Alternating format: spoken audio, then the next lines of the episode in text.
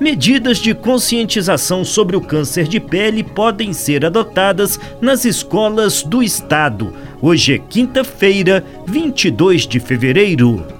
18 projetos de lei foram analisados pelo plenário da Assembleia na reunião dessa quarta-feira. Entre as propostas aprovadas estão a que prevê atividades de conscientização contra o câncer de pele e outras duas que buscam combater a violência doméstica e o roubo de cabos e fios de cobre no estado. O projeto de lei da deputada Nayara Rocha, do PP, foi aprovado em segundo turno. O texto leva para a rede estadual de ensino a política de prevenção prevenção e combate a doenças associadas à exposição solar. A ideia é conscientizar a comunidade escolar sobre o câncer de pele, os fatores de risco e as formas de prevenção. Já em primeiro turno foi aprovado o projeto do deputado Charles Santos, do Republicanos. A proposta busca combater furtos e roubos de cabos e fios de cobre e outros materiais metálicos. O texto prevê penalidades para comerciantes que estiverem vendendo esses produtos furtados, como multa e cancelamento do cadastro de contribuintes do ICMS.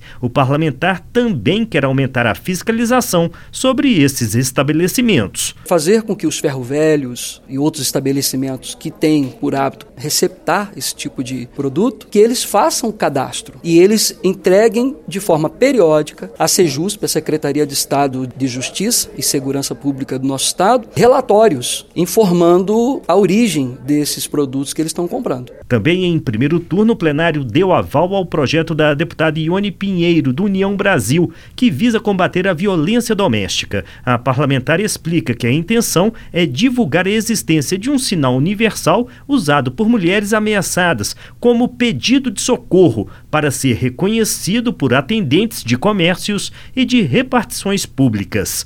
Já é um gesto que já existe não é mais tempo, fazer um X vermelhinho, o cara chegar aqui, por exemplo, chegar e mostrar um X para você, quer dizer que ela está em socorro. Então é importante a gente divulgar esse sinal para a população inteira, gente, porque todo mundo vai reconhecer esse sinal como um sinal de um gesto de socorro. O plenário da Assembleia recebeu ainda mensagens do governador encaminhando três vetos parciais a proposições de lei aprovadas pelo Legislativo no fim de 2023. Entre essas propostas que o Executivo discordou de alguns trechos estão o orçamento do Estado deste ano e o PPAG, Plano Plurianual de Ação Governamental de 2024 a 2027.